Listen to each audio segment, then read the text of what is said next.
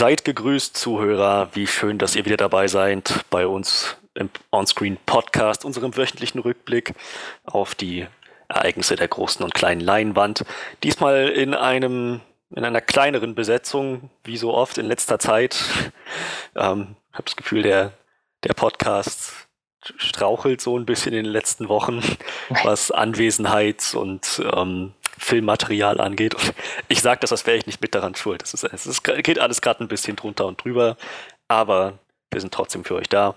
Wie gesagt, schön, dass ihr dabei seid. Wir haben ein um ein Drittel kürzeres Programm als sonst, aber das tut dem Ganzen ja keinen Abriss. Wir werden uns nämlich erstmal wie immer im regulären Podcast über ein paar News unterhalten. Wir, das sind Manuel, unser Horror-Experte. Hallöchen. Und ich, Johannes, ist diesmal leider nicht dabei. Daher auch nur zwei News. Danach werden wir dich ein kurzes Flashlight abreißen zu den bisher erschienenen beiden Godzilla-Animes zur selben Trilogie gehörend. Beginnt mit Godzilla Planet of the Monsters. Ähm, und nachdem wir das auch hinter uns haben, wird Manuel, der sich als einziger Ant-Man and the Wasp angesehen hat von uns im Podcast, eine Review dazu von sich geben. Und äh, auch da bin ich natürlich sehr gespannt. Genau, das ist das Programm für heute. Ich gebe einmal kurz die Timecodes durch.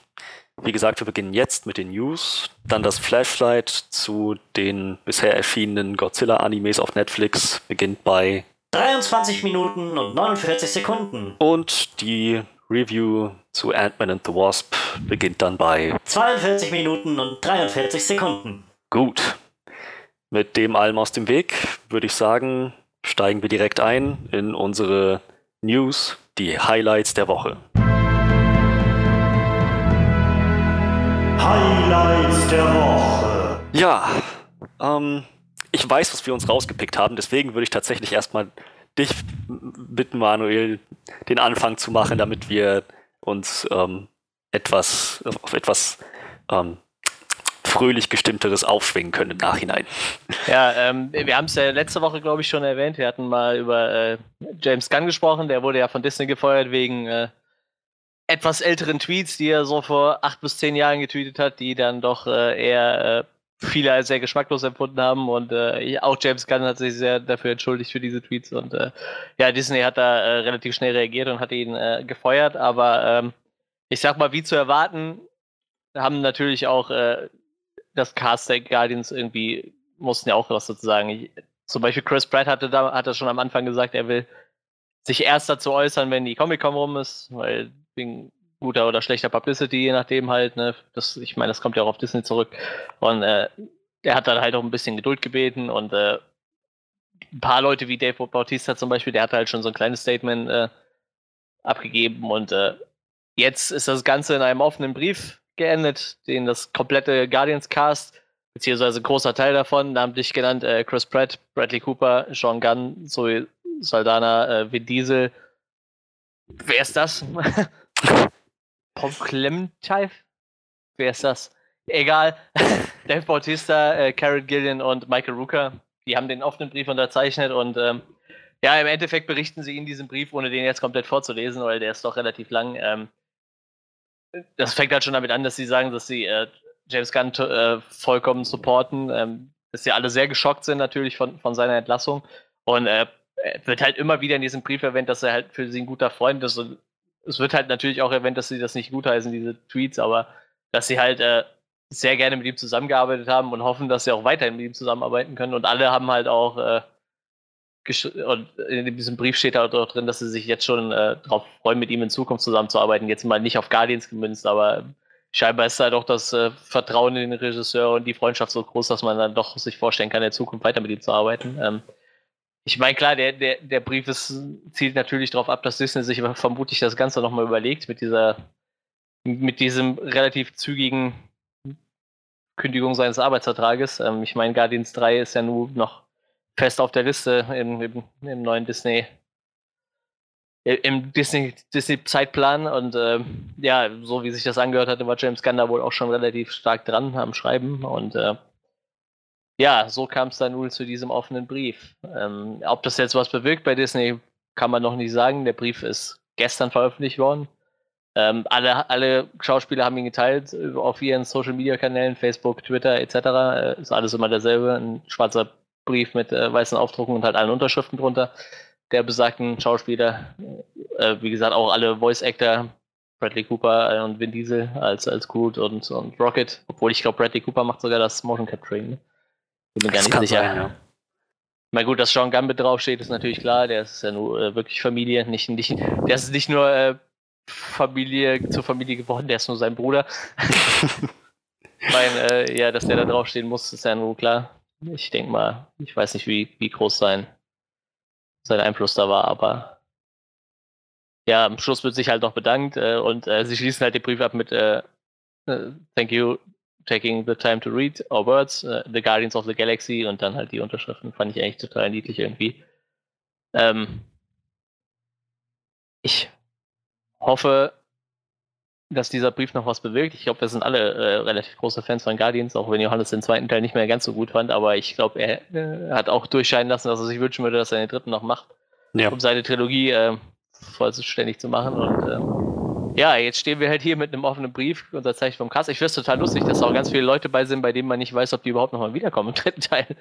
So, ich meine, Michael Rooker ist ja nur. Äh, ja, der ist wahrscheinlich. Äh, wahrscheinlich geäxt. Äh, ich meine, so Salander weiß man halt nicht. Ich meine, bei, bei, äh, bei Infinity War ist ja nur doch einiges passiert, aber laut Infinity War lebt ja eh die Hälfte nicht mehr. Also, aber gerade bei Michael Rooker kann man sich halt nicht sicher sein, ob der nochmal wiederkommt. Obwohl das irgendwie schon mal irgendwie ein bisschen durchgeschieden hat, dass er nochmal da auftauchen könnte. Man weiß es nicht. Ähm, ja, was, was ist denn deine Meinung dazu? Glaubst du, Disney wird sich da nochmal äh, ein bisschen drüber nachdenken jetzt mit diesem offenen Brief? Ich kann mir vorstellen, dass sie sich im Nachhinein vielleicht ein bisschen ärgern, dass sie vielleicht, dass sie zu überstürzt gehandelt haben.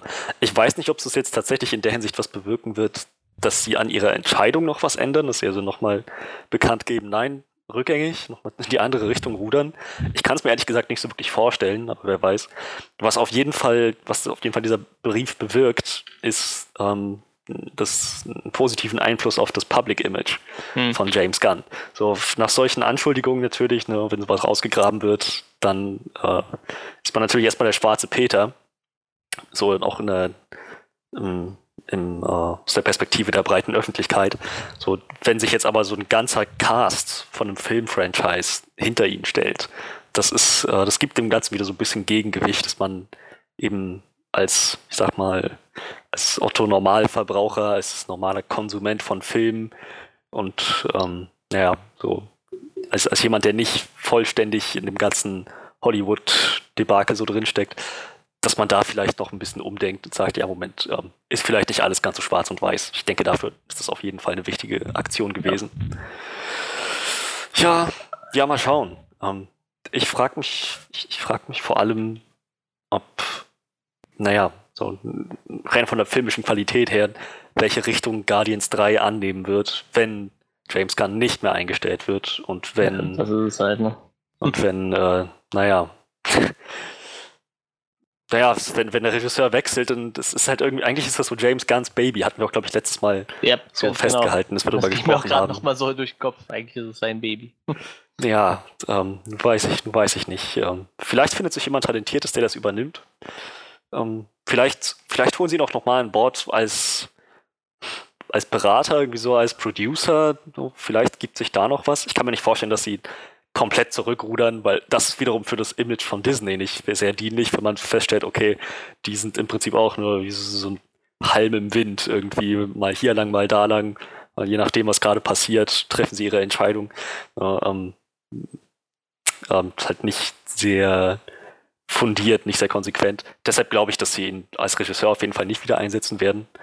Aber wer weiß, vielleicht holen sie noch mal irgendwie für Storyboard. Ich kann, ich habe keine Ahnung. Kann mir vorstellen, dass da noch, dass die Geschichte noch nicht zu Ende ist. Ja, ich, ich bin mal gespannt. Also äh, gerade, es glaube ich auch letzte Woche erst passiert, haben, hat äh, AMC angekündigt, Chris Hardwick zurückzuholen. Ähm, der hat ja noch ein bisschen andere Anschuldigungen. Da hat ihm ja äh, eine Ex-Freundin mehr oder weniger drei Jahre lang, äh, weiß ich nicht, Vergewaltigung und keine Ahnung was vorgeworfen. Ähm, lustigerweise hat AMC jetzt gesagt, ja, wir holen, wir haben unsere eigene Untersuchung angestellt wir holen ihn jetzt zurück, obwohl da eigentlich immer noch nichts geklärt ist, so, was seine Ex da geschrieben hat. Sie hat es halt ganz geschickt gemacht. Sie hat einfach auf Twitter geschrieben, halt äh, über einen namenlosen Ex-Freund, aber Chris Hardwick hat dann selber gesagt, ja, das scheint halt um mich zu gehen und äh, er hat dann halt eigentlich nur äh, Rückhalt von seinen Ex, von seinen anderen Ex-Frauen bekommen, die halt alle gesagt haben, so zu mir war das so der netteste Mensch überhaupt, so nach dem Motto, ne? Mein, Gut, klar, und da, das spricht Bände. Wenn, ja. wenn Ex-Frauen das über dich sagen, überlegt Ja, mal. eben, erst ging es halt so, dass seine Frau gesagt hat, ja, das ist der netteste Mann der Welt, so, so mir ist er immer nett gewesen. Und ja, gut, da kann man halt sagen, klar, ist die Frau. Ist wie bei James Gunn, wenn da John Gunn drunter steht, ne? Klar, das ist sein Bruder so. Aber, aber dann kamen halt noch drei Ex-Freunde dazu und haben quasi dasselbe gesagt. So. Und äh, die haben halt alle gesagt, so, wir haben den halt verlassen, nicht weil der uns halt äh, die ganze Zeit hier drangsaliert hat und äh, hier steht halt immer Sexual Assault. Äh, und äh, sondern die haben halt gesagt, wir haben den verlassen, weil der ist halt voll der Workaholic, so. Bei dem geht halt seine Arbeit vor alles so. Und das war so das Problem, was sie mit dem hatten und nicht, dass er halt äh, und äh, seine Ex-Frau hat ihm ja noch alles Mögliche vorgeworfen, dass er sie nachher geblacklistet hat, nachdem äh, sie ihn verlassen hat und keine Ahnung was. Aber ich denke mir halt immer, drei Jahre ist auch eine lange Zeit. Ne? Ich glaube, wer sich da drei Jahre lang angeblich äh, so schlecht behandelt fühlt, ich weiß nicht, ob der nicht vorher geht. Das ist, ist ja auch, wollte, wollte ich gerade sagen. Ich meine, das gibt es garantiert. Das ist auch. Ja, klar. Wir wollen jetzt mal nicht gleich ähm, der Frau, die, der Frau. Ich glaube auch so, dass die Frau Black der Lügen bezichtigen. Das, das mit den Blacklisten finde ich halt auch relativ. Äh, das könnte halt Sinn machen, je nachdem, wie die auseinandergegangen sind. So. Ähm, ja ich meine, Chris Hardwick kennt halt Gott und die Welt so. Ich meine, wer den Nerdist Podcast oder jetzt den ID10T Podcast verfolgt, der kennt wirklich Gott und die Welt. Also der hat ja wirklich jeden Namen auf den Schauspieler da drin gehabt, ne? Aber äh, anderes Thema, wie gesagt, AMC hat sich halt auch bereit erklärt. Also die haben halt ihre eigenen Untersuchungen angestellt, haben äh, sich hier Bilder davon gemacht und sind halt der Meinung, okay, dem können wir halt nichts vorwerfen und haben ihn halt für Talking Dead, das ist diese Walking Dead After Show ja, quasi stimmt, Sendung, stimmt. da haben sie wiedergeholt ja. und äh, und er kriegt auch seine eigene Talkshow zurück, die halt erstmal auf Eis gelegt wurde. So. Aber äh, ich weiß nicht, also ich meine halt, das, was James Gunn gemacht hat, war zwar auch nicht nett so. Also die Tweets waren schon ein bisschen äh, daneben, aber er hat sich halt doch relativ, eigentlich ziemlich wenig zu Schulden kommen lassen, halt vor allem vor, vor zehn Jahren. Vielleicht denkt Disney jetzt halt auch nochmal um irgendwie, ne? Also ich meine, die Hoffnung, die, die stirbt halt zuletzt. Ja, naja. Ist halt, gut, wenn, wenn halt so Leute dann selbstständig noch mal ein bisschen recherchieren und, und, nachhaken. So, ich weiß nicht, vielleicht sucht halt Disney ja doch noch das Gespräch mit, mit äh, James Gunn. So, ich weiß ja nicht, die haben wahrscheinlich diese, das war wahrscheinlich eher so, ja, hier, du bist gefeuert. Ich glaube nicht, dass da einer hingegangen ist und sich mit ihm lang hingesetzt hat und gesagt hat, hier, äh, was war da los? Und äh, vielleicht denken sie jetzt aber doch so, vielleicht sollen wir noch mal mit dem reden. Ja. Ich hoffe da auf ja, Kevin ja. Feige so ein bisschen, der da ja die überall ja die als Hauptproduzent im, im Boot sitzt, dass der vielleicht sich noch mal aufrappelt und sagt, komm, ich muss noch mit dem reden so. Weil er ist ja nun auch der, der meistens die Regisseure aussucht. Ne? Und er hat sich ja schon irgendwas dabei gedacht, als er ihn damals geholt hat. Denke auch. Ich finde eigentlich, dass, wie, du, wie du schon meintest, dass AMC so eine Aktion selbstständig durchführt und halt nicht sofort so reaktionär handelt wie Disney. Das ist, das ist eigentlich, das wäre wahrscheinlich die klügere Entscheidung gewesen. Ja, sie haben ihn quasi auch erstmal alles gestoppt mit ihm, die komplette Zusammenarbeit, haben da halt auch einen Beitrag zu verfasst, aber haben dann, also jetzt ist ihre offizielle Aussage nach, nach eigenständigen Untersuchungen sind sie halt zu dem Entschluss gekommen, dass das nicht so ist wie, wie dargestellt und dass sie ihn erstmal, dass sie ihn auf jeden Fall wieder zurückholen halt. Ne? Aber wie gesagt, ich habe halt gerade dieselbe Hoffnung bei Disney, dass die sagen, komm, wir setzen uns nochmal mit dem an einen Tisch so und äh, gucken mal, wie wir da weitermachen. Gerade jetzt durch dieses ganze ganze Support vom, vom ganzen Cast. Und ich meine, da sind ja noch mehr Leute, die ihn supportet haben, aber dieser offene Brief, der ist ja schon relativ eindeutig und ja. schreibt ja scheinbar auch relativ gut den Menschen James Gunn oder den, so wie er halt jetzt drauf ist mal schauen. Selbst wenn Disney ihn jetzt nicht wieder an Bord holt, ähm, glaube ich halt, wie gesagt, einerseits, dass das seinem, seinem Image bei der Öffentlichkeit gut tut, dieser Brief, und zum anderen auch, dass das vielleicht für zukünftige Projekte, die er anstrebt oder für die er vorgesehen war, dass das wieder so ein bisschen Möglichkeiten öffnet, dass halt nicht jedes Studio jetzt sagt, ach so, nee, James Gunn, den wollen wir nicht, der hat ja diese ganzen, der hat ja diese ganzen bösen, bösen Tweets gepostet und so weiter, sondern, naja, halt dass das irgendwie, dass, dass man, dass sich ein Studio noch erlauben kann, ähm, einen Regisseur mit seinem Image an Bord zu holen, weil sein Image eben nicht komplett in Pech getunkt wurde.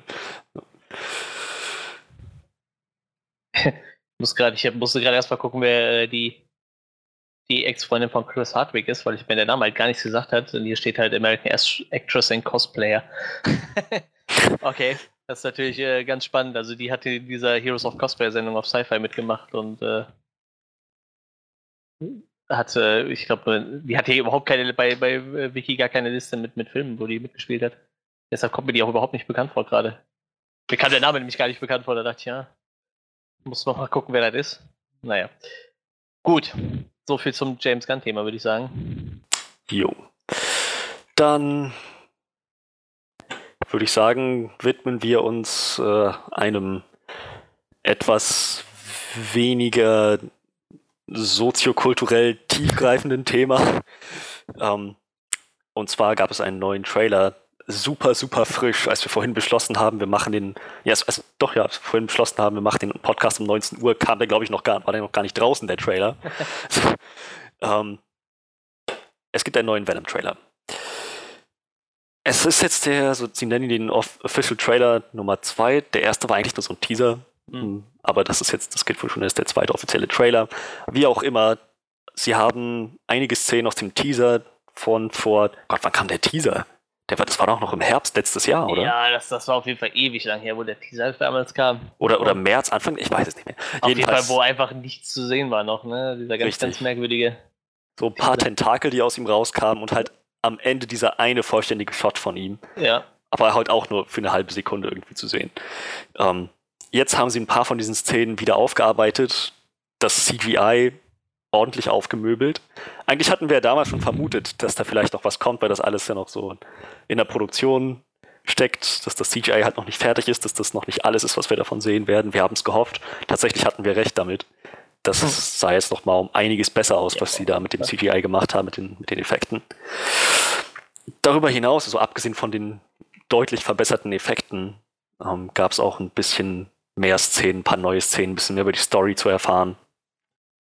So, das, das Ganze wird wohl ähm, natürlich, wie wir, wie wir, schon gesehen haben, sich um Eddie Brock drehen, der sein, der als Journalist irgendwie sich mit der, mit der Regierung anlegt. Und naja, das dann alles recht schnell nach hinten losgeht. Wir haben noch ein bisschen mehr gesehen von, von dem Antagonisten, das fand ich sehr wichtig, von mhm. seinem Gegenspieler. Das wird wahrscheinlich dieser Regierungsfuzzi sein, der dieses ganze Symbiontenprojekt leitet. Ja. Ich glaube, ganz, ganz am Schluss der Symbiont, gegen den er kämpft, also Venom gegen den anderen Symbioten, das ist ja das ist im Prinzip der, der, der Regierungsfuzzi, wenn man genau hinschaut. Ja. Ich glaube, das ist er. Und ja, also normalerweise würde ich sagen, es ist äh, nicht gerade ein Zeugnis von Einfallsreichtum, wenn man sagt, wir lassen den Helden gegen im Prinzip eine böse Version des Helden kämpfen. So wie Marvel das oft macht mit Black Panther und Iron Man, naja, ähm, und Hulk. Aber dieses Mal bietet sich das einfach an, weil es gibt so viele Symbionten und es gibt im Prinzip nur so wenig gute. So, Venom wechselt hin und wieder mal die Seiten, Anti-Venom ist wirklich gut, aber dafür ist es ja noch viel zu früh. Daher eigentlich hätte ich mir gar nichts anderes gewünscht, als Symbiont versus Symbiont letzten Endes zu sehen. Und was halt auch ziemlich gut rüberkam, war einerseits Venoms Persönlichkeit. Der hat echt Humor, was ich total krass finde und wo ich, wo ich hoffe, dass sie irgendwie klären, wie es sein kann, dass Venom zu, diesem, zu dieser psychischen Verfassung kommt, in der ja. er ist. Ich meine, letzten Endes reden wir hier von einem Beutel schwarzem Schleim. Wie der so ein so eine Persönlichkeit entwickeln konnte im Laufe der Zeit, das, das ist mir echt, das, ich hoffe, die gehen darauf ein. Es ist, ist so cool. Aber selbst wenn nicht, ähm, freue ich mich darauf, mehr davon zu sehen. Sie fangen ihn halt recht, recht gut ein. Ähm, auch halt dieses Anti-Heldentum, dass er nicht der Böse ist, dass halt der Eddie Brock in ihm noch irgendwo eine gewisse moralische, moralischen Kompass damit reinbringt. Und irgendwie fand ich auch, dass der Humor nicht zu kurz gekommen ist. Halt nicht, nicht zu viel. Es ist jetzt nicht ähm, so fehlplatzierter Humor, aber Venom an sich als dieses intelligente, denkende, doch recht zynische und bösartige Wesen, das irgendwo mit einer Prise sehr schwarzem Humor zu vermischen, das finde ich eigentlich sehr angebracht. Das haben sie ganz gut hingekriegt, zumindest von dem, was man im Trailer sehen kann. Ähm, also ich muss sagen, jetzt freue ich mich wesentlich mehr auf den Venom-Film. Wie geht's dir damit? Ja, äh, das kann ich auf jeden Fall schon mal direkt unterstützen. Also ich ähm, tatsächlich jeder Trailer ein bisschen besser. Ähm, ja, was du schon angesprochen hast, das CGI sieht jetzt um Welten besser aus. Mhm. Allgemein bin ich schon echt froh, dass Venom diesmal auch aussieht wie Venom und nicht wie äh, Topper Grace Venom. das war echt traurig, ey. Ich habe das schon so oft gesagt, aber ich kann es immer nur wieder sagen. Der, der Kerl, der den Sandman gespielt hat, hätte den Venom spielen müssen halt, ne? Von der ja. Statur her so, der war halt wenigstens irgendwie breit gebaut so. Ich meine, der Venom muss ja nicht, muss ja nicht zwangsläufig so sein, wie er jetzt in dem Film ist, sondern ist halt deutlich größer als ein normaler Mensch und so, aber ich muss sagen, es sieht halt schon echt fett aus. Und, das macht es irgendwie nochmal aus. Ich meine, das ist schon so, ein, so eine Bestie, der du nicht begegnen willst nachts. Ja, eben. nicht, nicht so ein dünner Typ mit Reißzähnen oder so, keine Ja. Ahnung.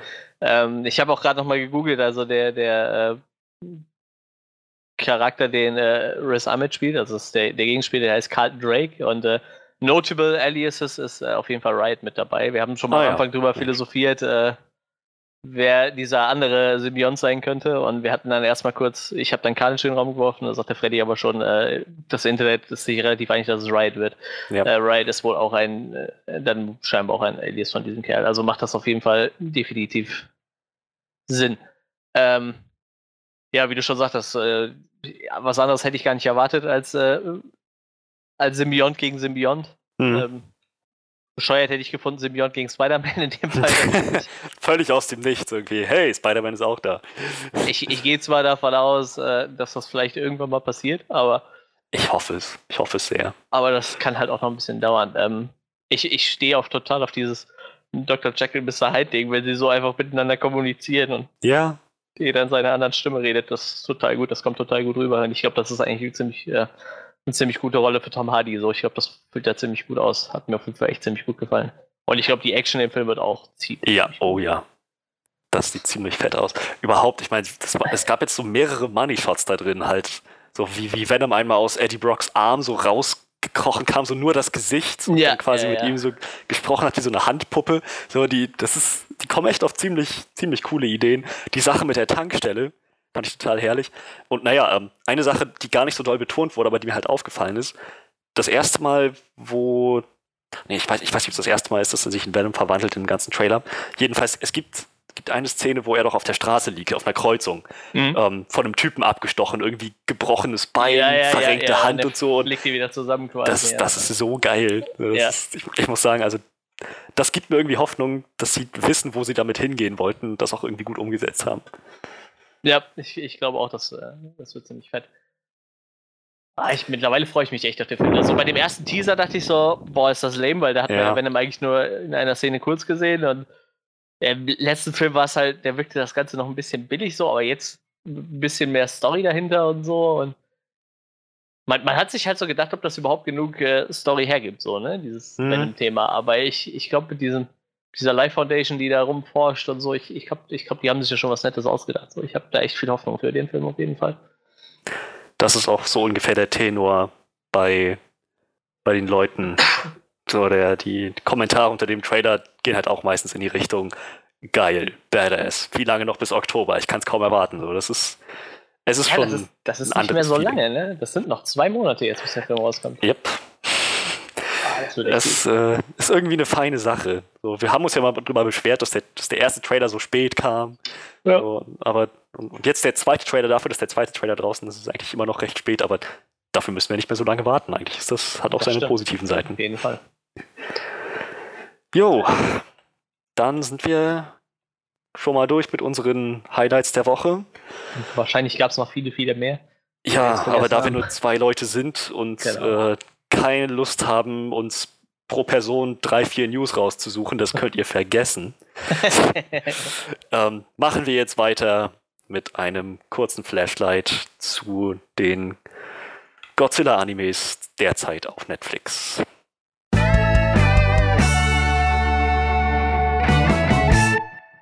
Ich habe jetzt eine Pause gemacht. Eigentlich ha haben wir, haben wir doch, ja doch, wir haben eine, wir haben einen, einen Einspieler für die Highlights der äh, für die, für die für Flashlights, ne? Ich, ich, glaube ich schon. glaube, Johannes hat mittlerweile für alles einen, äh, Ja, ja. Sound gemacht. Der ist mittlerweile auf so einem Kreativ hoch. also alle Töne, die ihr hier immer in diesem Podcast hört, die sind eigentlich alle von Johannes. Ja, er ergibt sich da. Das muss man mal sagen. Ich hoffe, er hört diesen Podcast. Wahrscheinlich tut er das, denn auch da wissen wir, ist er sehr hinterher. Er Das ist total lustig, wie, wie, äh, weil äh, eigentlich erwarte ich, dass du auch schon mal irgendwann sowas rauskommst, aber ich glaube, Johannes hat da einfach so, ich weiß nicht, der sitzt da so und denkt sich wahrscheinlich so, oh, ich habe gerade nichts zu tun. Ich glaube, ich schreibe jetzt mal einen Jingle. So, weißt du, so. Genau das halt. So, ich, ich, prinzipiell bezweifle ich nicht, dass ich dazu grundsätzlich in der Lage wäre, aber Johannes hat auf jeden Fall mehr Erfahrung da drin, so überhaupt Sound, Sounddesign, Arrangement und so weiter. Das, das, ich glaube, das kann er, kann er wesentlich besser. Dazu kommt, dass er halt in der Vergangenheit schon oft auch selbst Songs geschrieben hat, Musik geschrieben hat. Ja. So, ich auch, aber seltenst. Es ist schon ganz richtig, dass er das macht. Und es ist super cool, dass er das macht. Es gibt dem Podcast nämlich so viel, so viel mehr Dreidimensionalität, so viel mehr Flair und Charakter. Ja. Nochmal danke an Johannes an diesem, dieser Stelle. So, mit dem aus dem Weg würde ich sagen, zurück zu Godzilla. ähm, es kam, glaube ich, schon der erste, also die, die, diese ganze, diese ganze Godzilla ähm, Anime-Trilogie begann schon im November 2017. Damals, glaube ich, noch nicht direkt auf Netflix, sondern äh, das war der Release in Japan. Im März kam es, glaube ich, dann auch auf Netflix. Oder Januar, Februar. Januar. Ich, ich Januar. gerade ja 17. Januar 2018 worldwide released on Netflix. Ah ja, okay. Ähm, genau, also ja, Japan früher, Januar 2018 weltweit Netflix. Das war der quasi der Teil 1 dieser Anime-Trilogie über Godzilla. Äh, Godzilla Planet of the Monsters hieß Teil 1.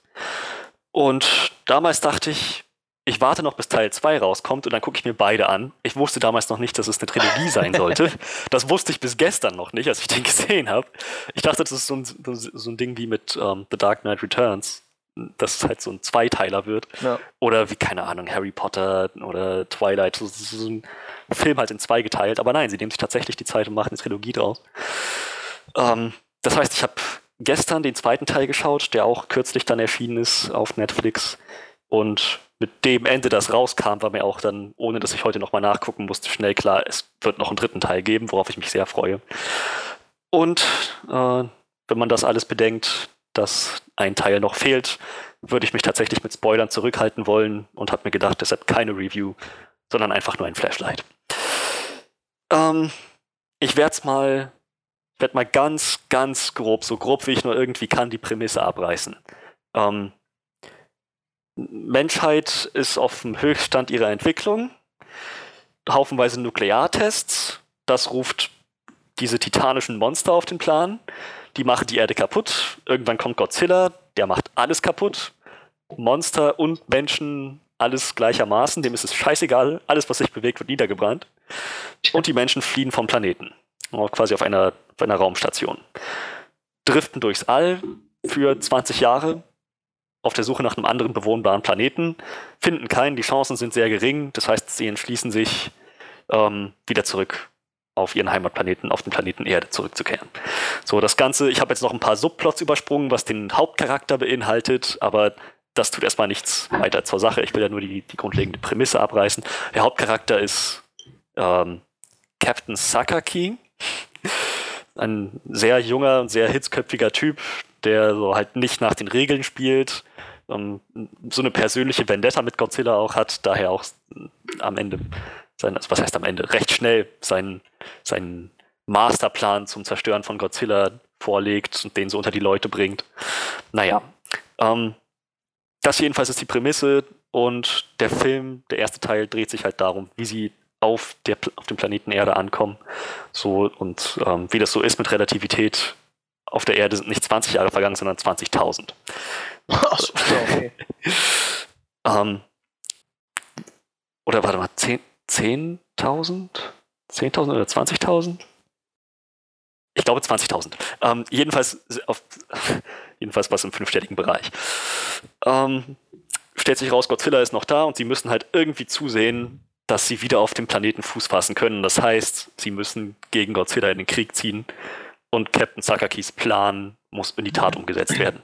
Der eigentliche Konflikt, der sich so im ganzen Film durchzieht, ist ähm, zum einen natürlich zwischen Menschen und Godzilla, zum anderen aber auch unter den Menschen selbst, weil nicht alle sind davon überzeugt, dass sie Godzilla überhaupt besiegen können und nicht alle sind dann dementsprechend dafür, alles auf eine Karte zu setzen, was aber absolut notwendig ist bei Captain Sakakis Plan, um Godzilla zu besiegen. Wenn, wenn man, das, das wird im Film immer wieder klar, wenn man da nicht alles gibt, wenn man nicht alles riskiert, da hat man keine Chance zu gewinnen. So, es ist halt Gewinnen oder Verlieren. So, quasi eine Notlösung oder irgendwie noch die Notbremse ziehen im letzten Moment oder ein Alternativplan. Sobald man so rangeht, hat man eigentlich schon verloren. Kann es komplett vergessen. So, das ist halt ein ziemlich interessantes Konzept, was sie auch konsequent, konsequent bearbeiten in dem Film. Und das auch irgendwie der Story auf jeden Fall eine gewisse Tiefe gibt. Und ja, dann äh, natürlich lassen sie sich auch nicht entgehen, ordentlich bombastische Action da reinzupacken, ordentlich Geballer, Godzilla, der Maschinen kaputt macht, Godzilla, der Roboter kaputt macht, Godzilla, der Landschaften kaputt macht. So Maschinen, die auf Godzilla einballern, Explosionen. Das ist, das ist alles sehr, sehr bombastisch im wahrsten Sinne des Wortes. Ich werde jetzt das Ende des ersten Films gar nicht vorwegnehmen. Er endet auf eine Art, das Ende hat mich zunächst überrascht, also wirklich sehr überrascht. Und dann kam nochmal ein Twist, wo ich mir dachte, alles klar, gut, jetzt, jetzt kann ich mir auch vorstellen, ähm, was da noch kommt. Und ich konnte mich auch sehr freuen auf den zweiten Film. Der zweite Film dreht sich dann im Prinzip darum, naja, mit dem Ende des ersten Filmes. Man kann sich, man kann sich, ich will mal nur sagen, sie haben den endgültigen Kampf natürlich nicht gewonnen, wie man sich das schon denken könnte. Und ähm, müssen im Prinzip wieder einen Plan orchestrieren, um mit einem, einer noch größeren Bedrohung fertig zu werden. Auch da wieder, diesmal ist es halt nicht Godzilla, der so sehr im Mittelpunkt steht. Diesmal ist es wirklich die, die verschiedenen Gruppierungen, Menschen, Aliens, verschiedene Strategien, verschiedene Herangehensweisen, um halt den neuen, das, das, die neue Herausforderung zu überwinden. Auch da wieder recht viele Konflikte zwischen den Menschen. Und ähm, ich will nicht sagen, dass der keine Action hatte. Der war immer noch sehr actiongeladen. Wirklich ähm, halt auch, auch da wieder bombastisch, haben sich nichts nehmen lassen. Aber das eigentlich Interessante an dem ganzen Ding ist das Konzept, das sie anlegen von dieser postapokalyptischen Welt, von Menschen, von Gesellschaften, von so verschiedenen Rassen, Aliens, die sie alle zusammenarbeiten, um, naja, halt mit der Natur, wie sie dann in diesem Moment aussieht, fertig zu werden, wie die Leute überhaupt die Natur, wie sie in diesem Moment aussieht, wahrnehmen. Ob das für manche ist das sogar ein wünschenswerter Zustand, für andere ne, ist das, ist das alles ein Albtraum. Es ist halt echt, ähm, echt, naja, echt komplex, was so die, die Story angeht, was ich nicht erwartet hätte von einem Godzilla-Anime, dass das so einen Fokus auf die Menschen nimmt. Aber wie gesagt, letzten Endes gibt es auch ein großes, bombastisches Battle mit einem sehr überraschenden Ende und einem recht bewegenden Ende, was ich nicht erwartet hätte, wie gesagt.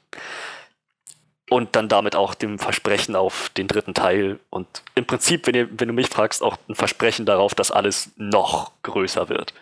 Mhm. Es, es, gibt halt eine spezielle Szene in dem zweiten Film, wo ähm, quasi der Captain Sakaki mit seinem besten Freund, wenn man so möchte, das, ich bin mir noch nicht ganz sicher, was der eigentlich für ein, für ein Spiel spielt, ein Außerirdischer jedenfalls das mit dem redet, der ihn halt fragt, so, wurde deine Welt auch von Monstern zerstört? Und er sagt dann ja. Allerdings nicht von Godzilla, sondern von etwas, das Godzilla im Prinzip wie, naja, harmlos aussehen lässt, komplett im Schatten stehen lassen würde. So eine, eine Bedrohung, die so mächtig ist, dass man nie wieder vor Godzilla Angst haben müsste, wenn man sich der Sache erstmal klar ist.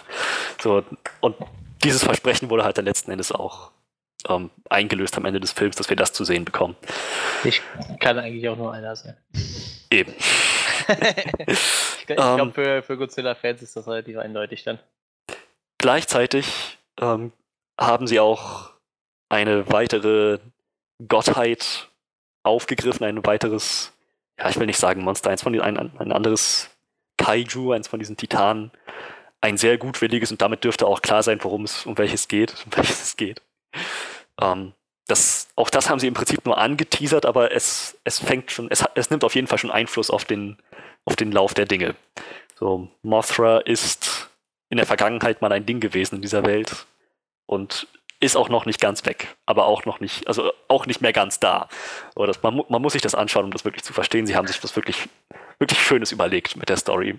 Ich, ich glaube, der dritte Teil wird einfach der, Godzilla Planet of, of, Monsters oder was, den wir jetzt im Kino kriegen.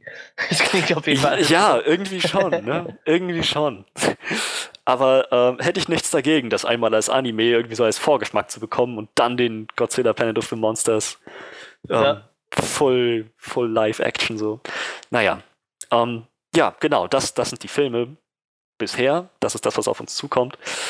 Ich muss sagen, ich hatte sehr viel Spaß dabei, mir das alles anzuschauen. Der erste Film, wie gesagt, hauptsächlich coole Action, viel Geballer gegen ein großes böses Monster ähm, mit ein paar interessanten Charakteren und Captain Sakaki, auf den komme ich nachher nochmal zu sprechen. ähm, der zweite Teil wieder halt sehr, sehr charakterfokussiertes Drama eher. Natürlich auch ähm, mit, seiner, mit seinem fairen Anteil an Action. Aber wie gesagt, alles eher zentriert um verschiedene Gruppierungen von Menschen, verschiedene Teams, teilweise auch recht philosophisch ähm, wird, das Ganze, wird das Ganze da angegangen. Ähm, und auch gar nicht, gar nicht auf so eine aufgesetzte Art philosophisch, sondern wirklich tatsächlich substanziell philosophisch. Das hat funktioniert im Rahmen des Films und es hat auch irgendwo Sinn gemacht. Es hat dem Film Dimension gegeben. Ähm, was wollte ich noch sagen?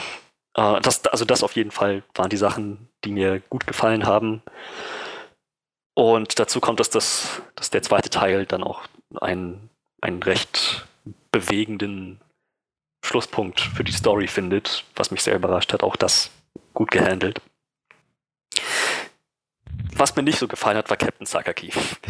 Dieser Typ ist einfach so edgy, ist die ganze Zeit, oh, wir mussten so viel leiden. Oh, wir müssten es ihm heimzahlen. Oh, du Bastard, ich werde dich töten. Oh, er, ist, er, ist, er, ist, die ganze Zeit so drauf. Es, es, geht einem so auf die Nerven irgendwann. Naja, so, ähm, dazu das, kommt... Das ist wirklich ein Anime-Problem, ne? Also, in so vielen Animes sind die Hauptcharaktere echt super nervig. Das ist echt... Irgendwie, als, ja. Als stehen die Japaner so nervige Charaktere.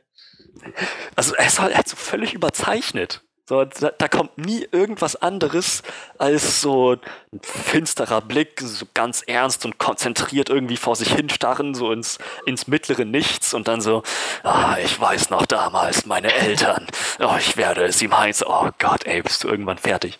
Naja, ähm, ich muss tatsächlich sagen, so, so nervig ich im Rahmen der beiden Filme auch fand, am Ende des zweiten Films konnte ich tatsächlich ein bisschen mit ihm fühlen. So, so weit haben sie es dann noch geschafft, mit, äh, dem Rest der Story, mit den anderen Charakteren, ihn da irgendwo ein bisschen aufzufangen, in so einem Geflecht, so einem sozialen Geflecht, dass man sagen könnte, okay, ähm, ich bin froh, dass er nicht der einzige Charakter hier ist.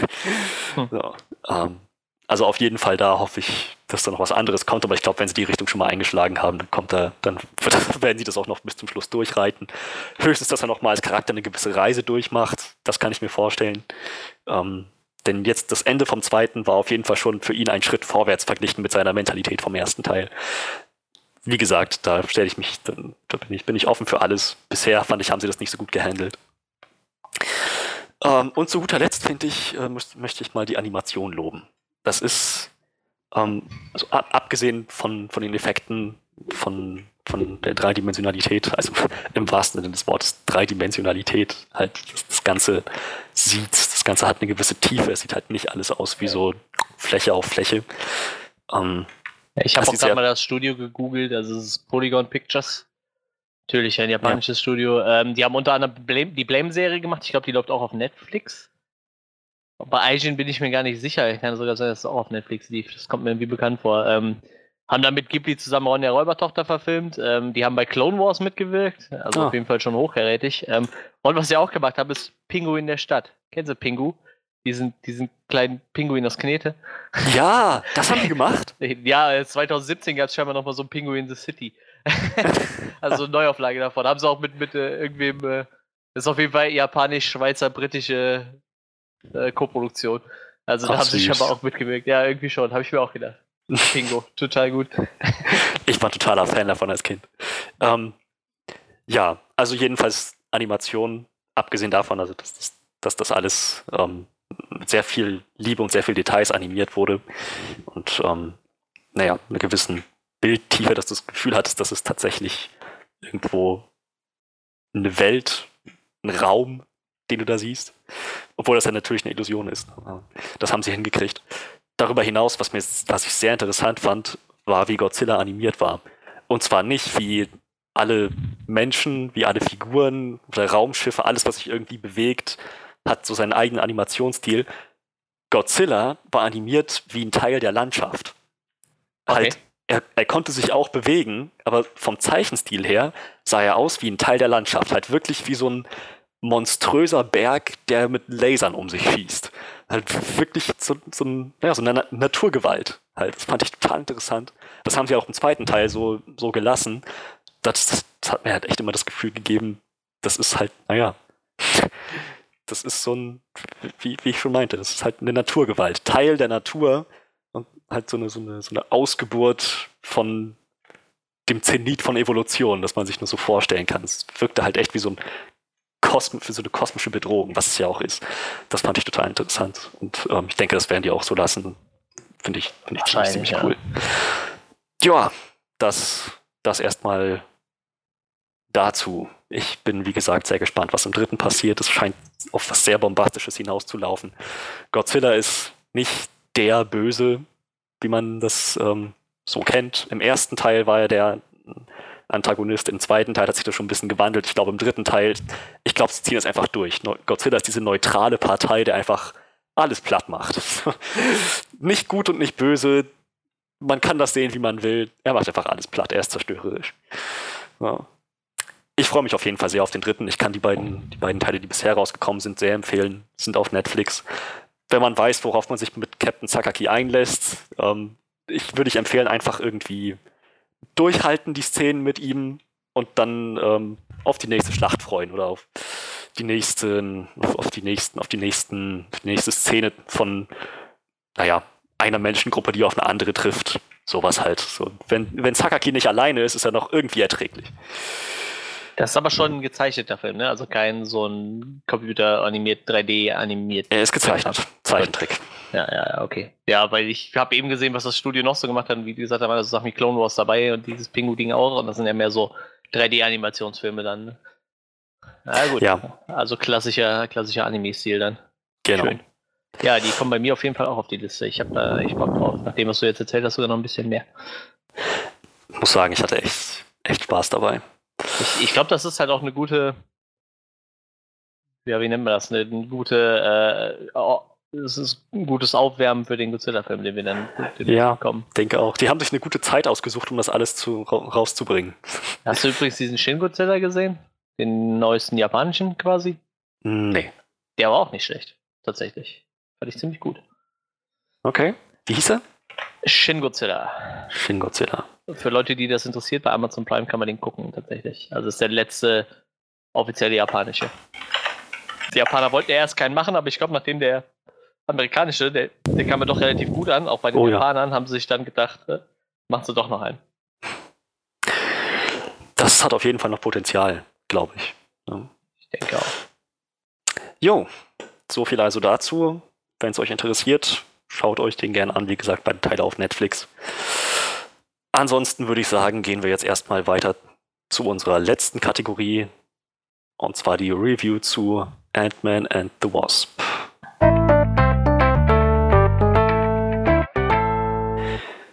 Wie gesagt, Manuel hat sich den angeschaut, ich nicht. Ich bin sehr gespannt, was er zu erzählen hat.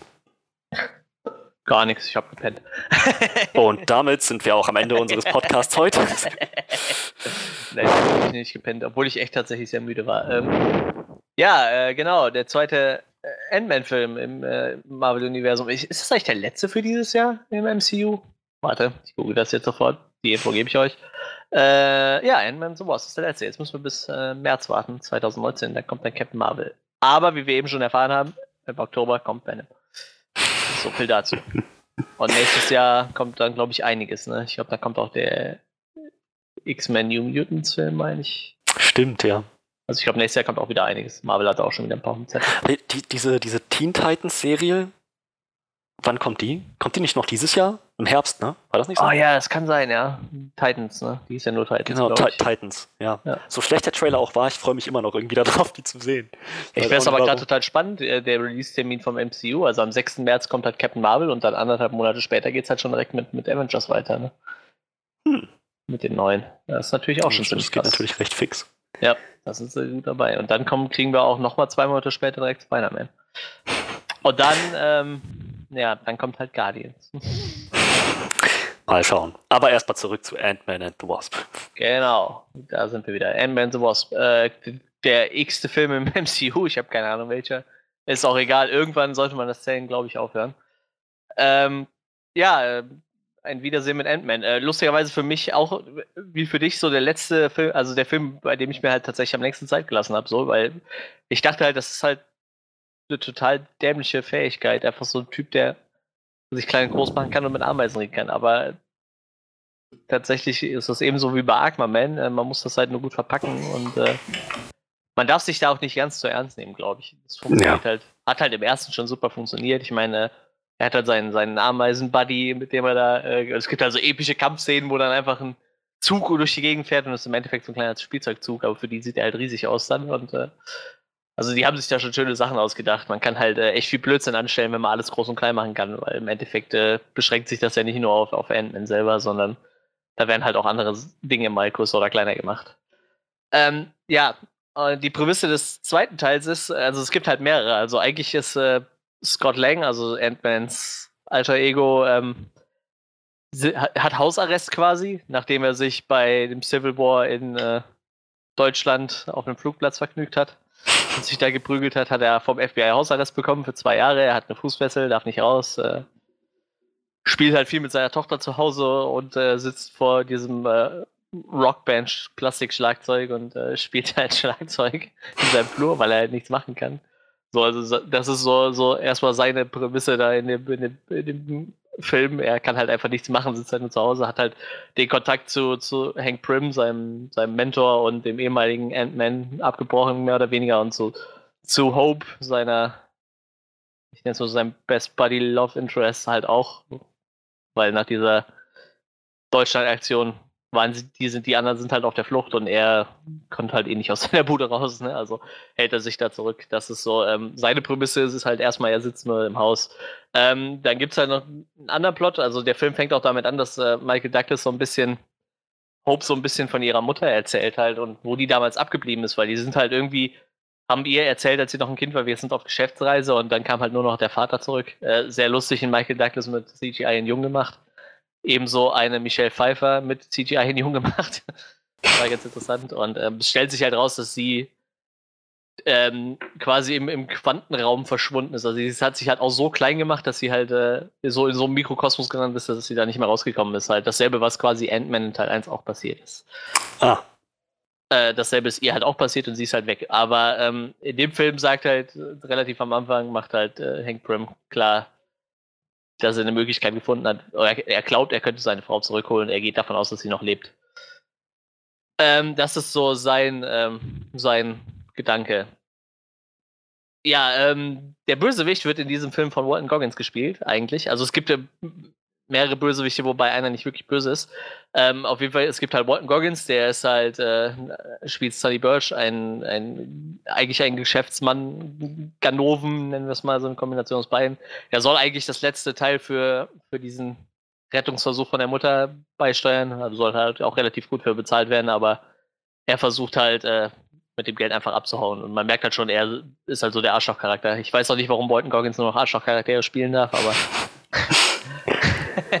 scheinbar ist dem jetzt so. Ja, und ähm, da taucht dann auch noch ein weiterer Antagonist auf. Ähm, er stellt sich dann als Ghost raus. Das ist sein, ja, wie soll man das nennen? Also die Person kann halt äh, scheinbar durch Gegenstände laufen, durch Wände laufen und äh, ist halt auch die ganze Zeit so im, im Matrix-Ausweichmodus. Ne? Also man sieht halt die ganze Zeit so, wie, so, wie sich die Person so in mehrere Phasen aufteilt. Halt. Man sieht ihn halt so in der Mitte gehen und rechts und links scheint dann schon mal noch so ein Abbild von ihm und ganz wirrer Charakter. Sieht aber super geil aus, fand ich im Trailer schon super gut. Ähm, wie gesagt, er kann sich halt scheinbar wahllos durch Gegenstände durchteleportieren oder durchfallen lassen und äh, sorgt dafür auch für sehr, sehr geile Action-Szenen. Ich meine, wer Ant-Man 1 gesehen hat, der weiß, der Film leidet nicht an Action-Szenen. So, durch dieses ganze Groß- und Klein-Machen kann man da schon sehr viel abgefahrenen Scheiß machen. Und jetzt muss man sich vorstellen, man hat halt Ant-Man, der sich groß und klein machen kann. Man hat The Wasp, die sich groß und klein machen kann und dabei noch fliegen kann. Außerdem noch sämtliche Gegenstände groß und klein machen kann, die so um sie rumstehen. Und man hat halt diesen Charakter, der einfach durch irgendwelche Gegenstände durchlaufen kann. Gibt halt so eine geile Szene, wo äh, dieser Ghost äh, Wasp packt und sich durch den Tisch schmeißt und er fällt halt durch den Tisch durch und äh, Wasp knallt halt dann auf den Tisch so. Also so, so ganz wirren, abgefahrenen Scheiß. Äh, ich, wie gesagt, äh, wer den Film noch gar nicht gesehen hat, so der, der letzte Trailer, der verrät, der zeigt da schon ziemlich viel von. Ähm, ja, auf jeden Fall ähm, wird dann nachher doch äh, Ant-Man nochmal gebraucht. Wird dann aus seinem Hausarrest quasi befreit. Er muss halt ein bisschen aufpassen, er hat halt diese Fußfessel und sobald die halt sein Wohngebiet verpasst, äh, kommt halt direkt das FBI und durchsucht sein Haus. Passiert halt, während er mit seiner Tochter spielt. Sie bauen sich so eine, so eine Art Bobbahn im Haus, weil er halt irgendwie seine Tochter da beschäftigen muss, weil er nicht raus kann, ist das ja schon ein bisschen schwierig. Und äh, er macht dann so, er, er, ist ja eigentlich so ein, so ein Einbrecher halt, ne? Also seine Filme sind ja so ein bisschen spy-mäßig. Er versucht ja irgendwie, im ersten Teil hat er auch versucht, irgendwo einzubrechen, was zu klauen. Deshalb saß er wohl auch im Knast im ersten Teil und er macht halt sowas mit seiner Tochter in so einem Pappkarton halt, ne? Sie krabbeln da so durch und haben dann so rote Fäden gespannt, so, oh, das ist ein Laser und, und auf jeden Fall rasen sie mit so einem Bob quasi nachher, der aussieht wie eine Ameise, so die Treppen runter und er landet halt nur mit dem Fuß hinterm Zaun quasi, kickt halt so ein Loch in den Zaun, da steht halt direkt das FBI vor der Tür. Auf jeden Fall wird er nachher irgendwann, äh, ich meine, der Film heißt Ant-Man and the Wasp, wie soll es anders sein, wird halt auch gerettet, da, äh, da rausgeholt von, von äh, Evangeline Lilly von Wasp und äh, er muss dann halt helfen. Ja, ähm, ich will jetzt auch nicht den ganzen Film abreißen, also das ist so die, das sind so diese Grundprämissen halt. Äh, wie gesagt, er sitzt halt eigentlich darum und äh, er hat auch nur noch zwei Tage, bis seine Haftstrafe abgebüßt ist, dann kriegt er halt sein Ding ab. Deshalb ist er halt den ganzen Film halt super vorsichtig, weil prinzipiell, wenn das FBI ihn findet, hat er halt verloren und seine Haftstrafe wird halt verlängert. Er hat, glaube ich, nach den zwei Jahren nochmal drei Jahre auf Bewährung, deshalb will er halt, er will halt auch eigentlich gar nicht weg so. Er will halt eigentlich nur zu Hause sitzen und jetzt noch die zwei Tage rumkriegen. Gut, aber äh, das funktioniert halt nicht. Er taucht halt dieser Ghost auf, dann gibt es halt noch äh, Sonny Birch, Walton Goggins Charakter, der halt äh, sich wie ein Arschloch benimmt und äh, ja, es äh, irgendwie muss man ja halt äh, die Mutter finden. Ähm, ja, doch, was ich vielleicht noch erwähnen wollte, ist, Ant-Man wird halt nur gerufen, weil er, er legt sich halt in die Badewanne. Er sagt so, ja, zwei Tage, ne, sind ja locker rumzubringen. Dann spielt er wieder Schlagzeuge, macht da seinen ganzen Kram und legt sich dann in die Badewanne und in dem Moment hat er halt eine Vision und ist halt quasi kurzzeitig die Mutter. Also er, er, er sieht so eine Szene aus der Vergangenheit von der Mutter. Aber nicht, dass er da so daneben steht und sich das anguckt, sondern er ist in diesem Moment kurzzeitig die Mutter. Was wahrscheinlich darauf schließt, das wird im Film nicht so ganz aufgeklärt, weil er war ja selber mal in diesem, diesem Quantenraum halt, ne? Und er war ja selber mal so winzig klein und äh, sie halt auch und deshalb konnte sie wohl in einem Moment äh, Kontakt aufbauen. Wird auch nachher erklärt, äh, das war genau in dem Moment, wo sie versucht haben, diesen Quantentunnel aufzusetzen. Okay. In de, genau in dem Moment kriegt er diese kurze. Und deshalb befreien sie ihn. Er ruft halt an nach Jahren, hat halt irgendwo noch ein Handy versteckt und ruft halt an und sagt: Hier, ich habe äh, ich, ich habe da gerade so eine Vision gehabt, spricht er ihn auf den Anrufbeantworter, dann holen sie halt, halt raus erstmal. Und lustigerweise geben sie einer Ameise seine, seine, äh, seine Fußfessel. Die, die, Ameise ist darauf trainiert, dass sie seinen Tagesablauf nachmacht. Das heißt, neun Stunden schlafen, fünf Stunden vom Fernseher hocken und ich weiß nicht, was sie noch gesagt haben, irgendwie zwei Stunden im Badezimmer, wo sie da meint, ich weiß nicht, was du da machst, aber wir haben ihm das so einprogrammiert, dass er auch zwei Stunden im Badezimmer bleibt. Diese Ameise, diese Ameise sitzt halt auch irgendwann am Schlagzeug und spielt halt mit diesem Schlagzeug. So. Die Ameise ist halt ja. auch so groß wie er da natürlich, ne? Die können ja alles groß und klein machen. Das ja, klingt nach, also nach allem, was ich davon gehört habe, auch gerade von Johannes, klingt das genau nach dem Ant-Man-Humor. Ja, ja, auf jeden Fall. Ja, das, das passt wieder super. Also äh, Paul Root, der den äh, Ant-Man spielt, der schreibt halt auch immer mit, ne? Ich meine, der ist ja er kommt ja sowieso aus der Comedy-Szene. Ich, ich glaube, der hat da auch genug, von, äh, genug zu erzählen. Äh, interessant fand ich das Cast eigentlich diesmal tatsächlich. Wie gesagt, wir hatten, ähm, wir hatten Lawrence Fishburne dabei noch. Der spielte einen, einen ähm, ehemaligen Kollegen von Hank Prim, also auch einen, einen Forscher. Und zusammen, er versucht diese äh, Ghost, ich, ich sag das immer, also Ghost ist eigentlich eine Frau. Und das ist halt eigentlich keine Fähigkeit, dass sie hat, sondern eigentlich mehr oder weniger eine Krankheit halt. Ne? Sie hatte halt so, bei so einem Laborunfall ist sie halt auch mit, mit, mit so Strahlung in Kontakt bekommen und sie kann quasi ihre Körperform kaum noch selber halten. So, das ist halt für sie sehr schmerzhaft und so. Also ihr Körper versucht sich quasi die ganze Zeit selber zu zerreißen.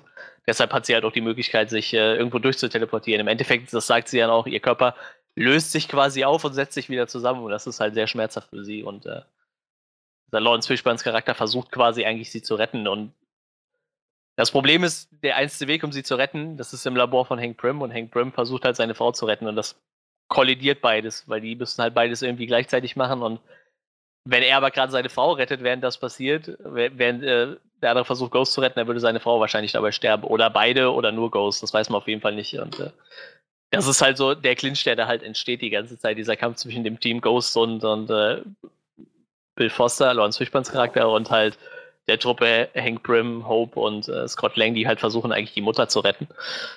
Weil beide brauchen halt dieses Labor. Das ist natürlich das Lustige ist, dieses Labor kann man natürlich auch schrumpfen. Es ist eigentlich ein riesen Hochhaus, aber äh, wenn man es klein macht, hat es so einen, einen, Tragegriff wie so ein Rollkoffer. Also man kann so einen Griff rausziehen und kann es dann über sich ja, herziehen. Ja. Das ist sowieso, das geht halt den ganzen Film so durch. Ne? Also die haben halt auch so, ein, ähm, so eine Hot Wheels Kiste. Da sind halt kleine Autos drin. Aber das sind halt keine Hot Wheels Autos, sondern das sind halt einfach richtige Autos, die geschrumpft haben. So. Und da gibt es halt so einen Mexikaner, der ist halt äh, irgendwie eigentlich der, der äh, Chef von, von, von Ant-Man, also der arbeitet eigentlich in so einer Sicherheitsfirma.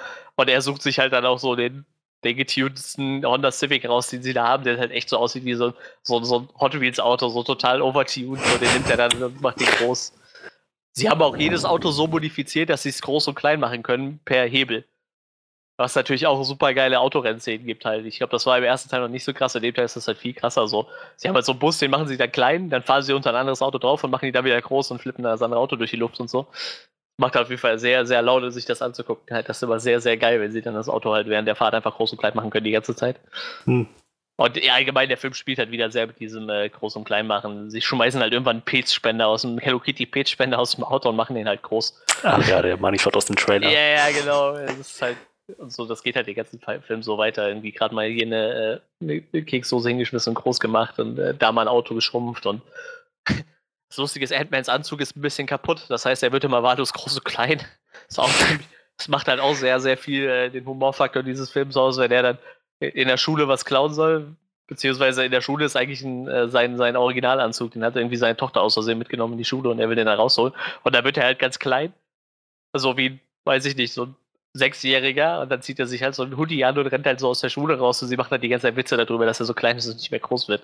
Das ist halt total gut. Also der Humor in dem Film ist wie der erste Sahne, so wie ich das von so, so einem Ant-Man erwartet habe. So ich, ich, ich finde, das waren sogar stellenweise noch Szenen bei, die ich echt besser fand, ähm, wie, den, wie beim ersten Film. Auf jeden Fall, ähm, ja, äh, sehr nette Teamkonstellation halt zwischen Ant-Man, Wasp und, Hank Prim und dann halt die andere Seite dieses Ghost und Bill Foster Ding, die zwei. Und dann gibt es halt noch, zwischendurch kommt halt immer Walton Goggins Charakter, der halt äh, theoretisch auch Interesse an diesem Labor hat, einfach nur, weil er es besitzen möchte. Das heißt, im Endeffekt clinchen also drei, drei, drei Parteien immer um dieses, dieses Labor rum. Ähm, ja, der ganze Film handelt auch mehr oder weniger einfach nur von, von diesem Versuch, die Mutter zu retten. Und ähm, ist halt immer viel mit, mit, mit, mit Flucht verbunden. Also das ist halt sehr, die sind halt sehr viel auf Achse in dem Film, bisschen, bisschen Roadmovie-mäßig. Zwar alles eigentlich immer nur in derselben Stadt. Also die fahren halt einfach nur in der Stadt immer hin und her, aber ähm, gibt halt sehr, sehr viele Autoszenen in diesem Film halt. Ne? Und sonst ist halt genau dasselbe, was man vom ersten Teil auch erwarten konnte. Viel Humor, viel Groß- und Kleinwitze, äh, viel, viele Insekten, die äh, wieder sehr lustige Sachen machen, die halt auch wieder für alles Mögliche herhalten müssen zum Beispiel als Bodyguards, äh, wenn sie irgendwie Dr. Bill Forster, Lawrence Fishburne irgendwie davon abhalten müssen, irgendwie Knöpfe zu drücken, dann kommen halt einfach vier Ameisen und so riesengroße Ameisen und stehen halt vor ihm rum und halten ihn davon ab, dass er sich bewegen kann. Ist halt immer sehr, sehr lustig. Man muss das halt nur gut einsetzen. Ne? Eigentlich ist die Prämisse ja total dämlich, so ein Typ, der mit Ameisen redet irgendwie. Ähm, sie teilen das auch so ein bisschen auf. Also so Ant-Man selber redet eigentlich gar nicht mit Ameisen, so das macht halt Hank Prim, der hat es ja früher auch gemacht. Ne? Der hat halt diesen Sender im Kopf, mit dem er dann äh, Insekten steuern kann. Äh, sehr nett. Äh, Wars kommt halt das erste Mal richtig zur Geltung diesmal. Ähm, ich finde sogar ein bisschen, vielleicht zu kurz. Sie hätte vielleicht sogar ein bisschen mehr machen können in dem Film. Aber ich mag Evangeline Lilly ganz gerne. Der Charakter hat auch ein bisschen mehr Tiefe bekommen als im ersten Teil auf jeden Fall. Und äh, ja, es ist halt nett, wenn man jetzt noch einen Ant-Man hat, der nicht auf Ameisen angewiesen ist, auf den er fliegen muss, sondern tatsächlich äh, selber Flügel hat. Er beschwert sich auch sehr häufig da bei, bei Hank Pym, äh, bei Hank Pym darüber, dass er nicht fliegen kann. Wenn man so, gibt's das, gab's das für meinen Anzug nicht? Sie kann ja. fliegen und so. Und er sagt dann, ja doch, eigentlich schon. Aber er Auch im Trailer, ja. Ja. Ich weiß nicht, es gibt halt sehr, sehr viele coole Szenen. Irgendwie, äh, er will halt auf dem Boot, Walton Goggins Charakter flüchtet halt auf dem Boot und dann ruft er halt immer eine Ameise, eine fliegende und sie sind halt am Meer und dann kommt halt so eine fliegende Ameise und dann kommt halt eine Möwe und frisst halt die Ameise. Dann ruft er die nächste Ameise, da kommt noch eine Möwe, frisst die auch und das geht halt so drei, vier Mal so weiter und irgendwann fliegt er halt selber auf einer Möwe, äh, auf einer äh, Ameise und da kommt halt wieder eine Möwe und frisst halt seine Ameise, auf der er gerade am Fliegen ist halt, ne? Und da gibt es halt so, so einen Godzilla-Moment, wo er halt riesengroß wird und aus dem Wasser rauskommt halt. Ja. Also sie arbeiten auch noch ein bisschen mehr mit diesem Giant Man, wenn er halt riesengroß wird. Hm. Ähm, was ja bei, bei ähm, Civil War damals schon so ein Thema war. Sie machen auch so ein bisschen ein, äh, ja, wie soll man es denn, so ein Schwanzvergleich. Also äh, Lawrence Fishburns Charakter, äh, der hieß früher mal Goliath und hat eigentlich dasselbe gemacht. Wie gesagt, er hat halt von, er hat halt mit Hank Pym zusammengearbeitet, er als Ant-Man, er halt als äh, Goliath. Und dann sagt er so, ja, wie viele Meter hast du denn geschafft? Ja, sieben. Und du, ja, so um die 20. Und dann betteln die sich da so, wer den größten, den größten Typen dargestellt hat oder wer am größten werden konnte. Auch sehr nett. Der ganze Film basiert eigentlich nur auf, auf uh, Humor, also es ist ein sehr, sehr humorlastiger Film. Sogar eigentlich so würde ich fast noch sagen, mehr wie Guardians 1. Ne? Und der war ja schon sehr, sehr lustig eigentlich. Also der Film hier, der, der toppt das nochmal. Und hat trotzdem irgendwie sehr, sehr, doch ein bisschen tiefe Charaktere. Also sie haben jetzt langsam so, so ein Mittel gefunden, um die Bösewichte nicht mehr so nur nach 15 aussehen zu lassen. Also ich finde halt auch Ghost kriegt halt äh, relativ viel Story. Ähm, man leidet so ein bisschen mit ihr mit, so, weil man merkt, so, ihr geht das eigentlich relativ nahe, was sie da macht, äh, was sie da durchmacht. So, sie, klar, sie hat halt diese Fähigkeit, durch Wände zu gehen, was halt auch sehr nützlich ist, aber im Endeffekt wäre sie einfach gerne wieder normal und hätte halt gerne keine Schmerzen mehr. So, das ist halt so eigentlich ihr Ding. Also sie ist halt eigentlich gar nicht grundlegend böse, sie will halt eigentlich nur, nur wieder normal sein. So. Finde ich ganz nett, macht den Charakter sehr sympathisch. Gut, Walton Goggins Charakter ist halt nur noch 15, äh, weiß ich nicht, Gangster Geschäfts Geschäftsmann Gangster ist kein richtiger Gangster, aber halt auch irgendwie nur so ein, so ein Typ mit so ein paar Russen im Hintergrund, ein paar russischen Schlägern im Hintergrund. Sein Charakter ist halt relativ platt, würde ich sagen. Aber wie gesagt, das macht halt. Er ist auch, glaube ich, eher nur so ein Mittel zum Zweck. Er kommt halt ab und zu vor und äh, im Endeffekt geht es halt um die, die anderen fünf Leute in diesem Film. Ähm, mir hat das sehr gut gefallen. Ich fand den Film echt ziemlich, ziemlich gut. War, wie gesagt, was halt nicht so gut funktioniert hat, war Walton Goggins Charakter. Ähm, was hat noch nicht so gut funktioniert? Oh, Im Kino hatte ich noch ein paar Sachen, die ich bemängeln wollte. So alles eher Kleinigkeiten, aber ich bin halt immer wieder fasziniert davon, dass es halt ein Film ist, wo man halt auch nichts erwartet, aber irgendwie trotzdem immer einiges geboten bekommt. Wie beim ersten halt auch schon. Habe ich auch nichts von erwartet und ich fand den echt ziemlich gut.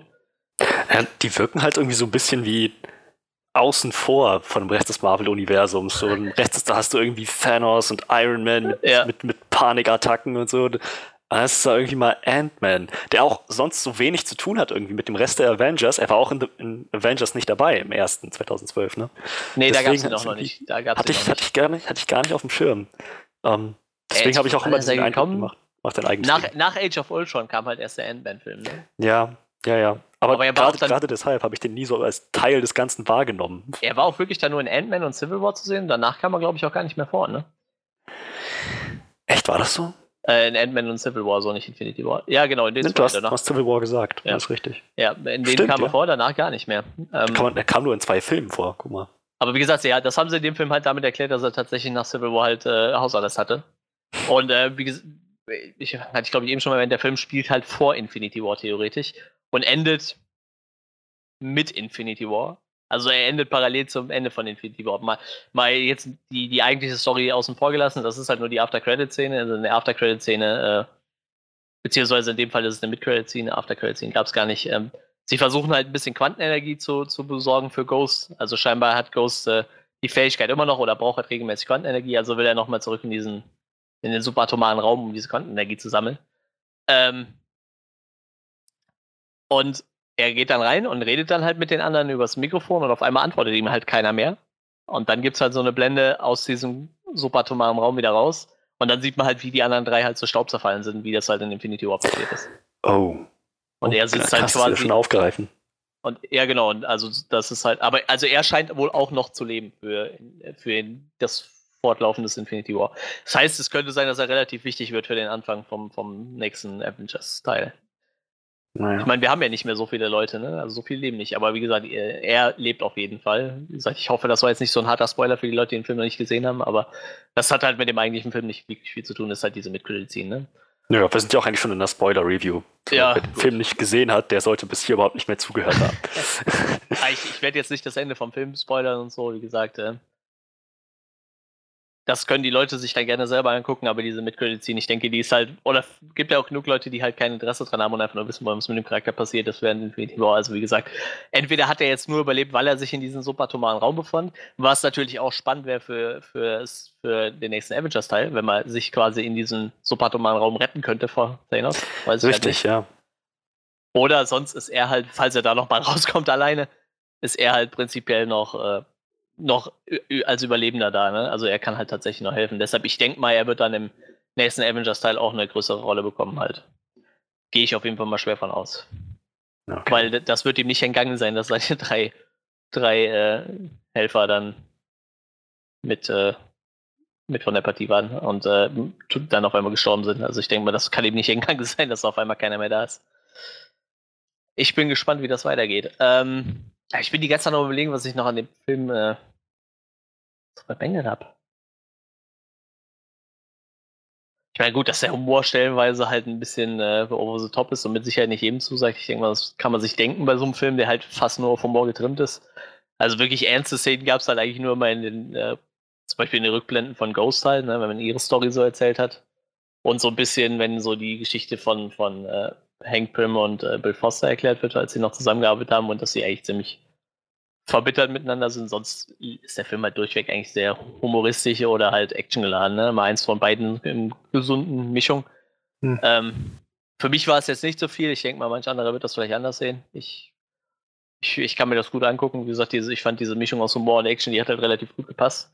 Und wie gesagt, sie haben es halt äh, doch tatsächlich geschafft, äh, mit Ghost dann doch nochmal so einen Charakter zu erschaffen, den ich relativ interessant fand. Wo ich halt auch gespannt bin, wo es mit dem vielleicht noch hingeht. Ähm, sagt, scheinbar wird der, die Mid-Credit-Scene vermitteln mir, dass der Charakter wohl auf jeden Fall noch äh, weiter drin vorkommen wird in nächsten Ant-Man vielleicht oder keine Ahnung, was da noch so angekündigt ist. Ich weiß gar nicht, ich glaube, ein Ant-Man ist noch gar nicht angekündigt, oder? Ne, nur Spider-Man und ja. Guardians.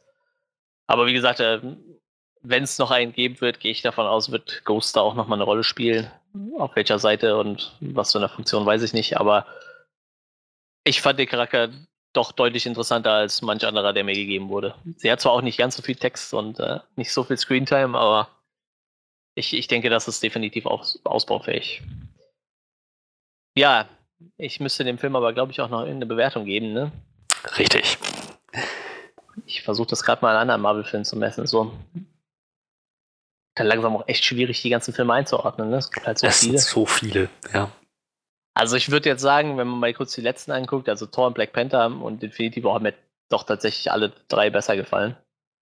Ähm, Spider-Man auch, aber ich fand ihn tatsächlich einen Ticken besser als Guardians 2.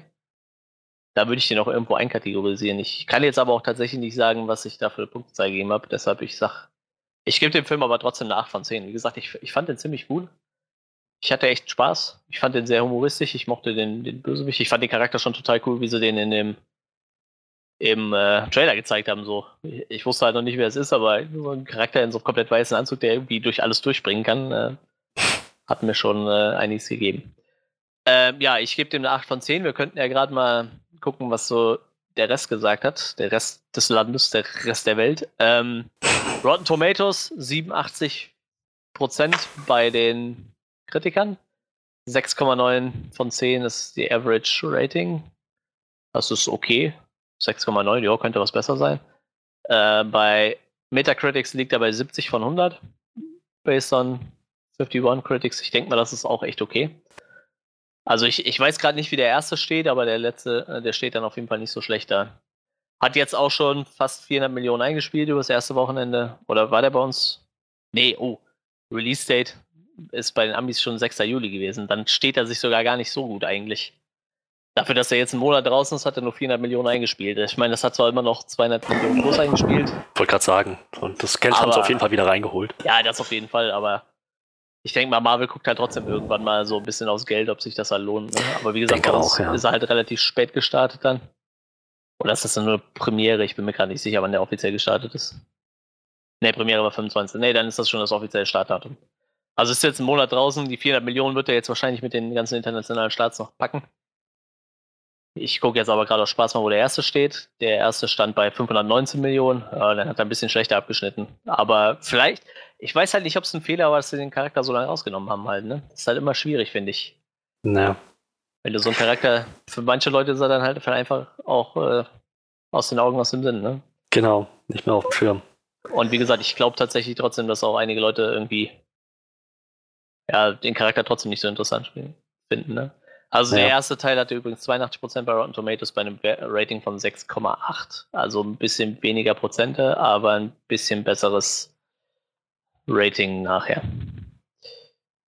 Genau, 87 zu 6,9. Ne, warte mal, da war der, der zweite ist in allem ein bisschen besser. Ein Ticken besser. Bisschen mehr Prozent, bisschen besseres Average Rating als der erste. Und ich, ich würde auch sagen, ich fand den zweiten tatsächlich ein bisschen besser. Sie haben dieses ganze äh, ich glaube, im ersten haben sie noch so ein bisschen rausprobiert, wie das alles funktioniert mit diesem größer, kleiner machen etc. und Krams. Und äh, das haben sie dann jetzt halt ein bisschen, ja, wie nennt man das? Äh, bisschen, bisschen optimiert, bisschen perfektioniert. Deshalb, ich, ich hoffe tatsächlich, dass es noch einen dritten Teil gibt.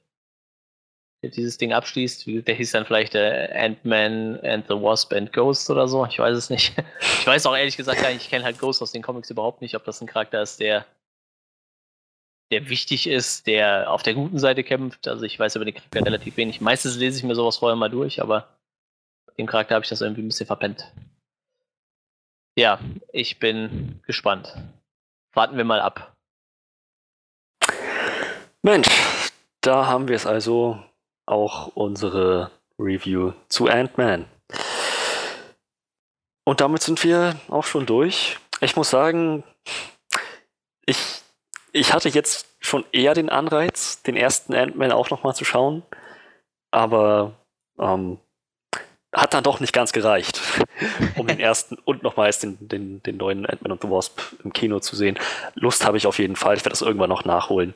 Also Aber auf jeden Fall, ich kann es jedem empfehlen. Also ich gehe davon aus, wie gesagt, dass viele Leute so ein bisschen, bisschen äh, Vorurteile hatten, so, aber wie du sagst ja schon, du dich jetzt halt auch schon überzeugt und ich gehe davon, also ich kann dir echt jedem empfehlen. Also wer da halt nichts von hält, wer halt lieber so denkt, ja, so Iron Man ist so viel cooler, die, die sollten sich das mal angucken. Es ist halt anders, aber es ist halt lustig. Also sie spielen da wirklich sehr, sehr äh, sie, sie bauen das halt sehr, sehr witzig aus. Also ich kann es halt tatsächlich jedem empfehlen. Ja, denke, ich werde auch noch irgendwann dazu kommen, mit Sicherheit. Gut. Das bedeutet, wir sind heute wieder am Schluss.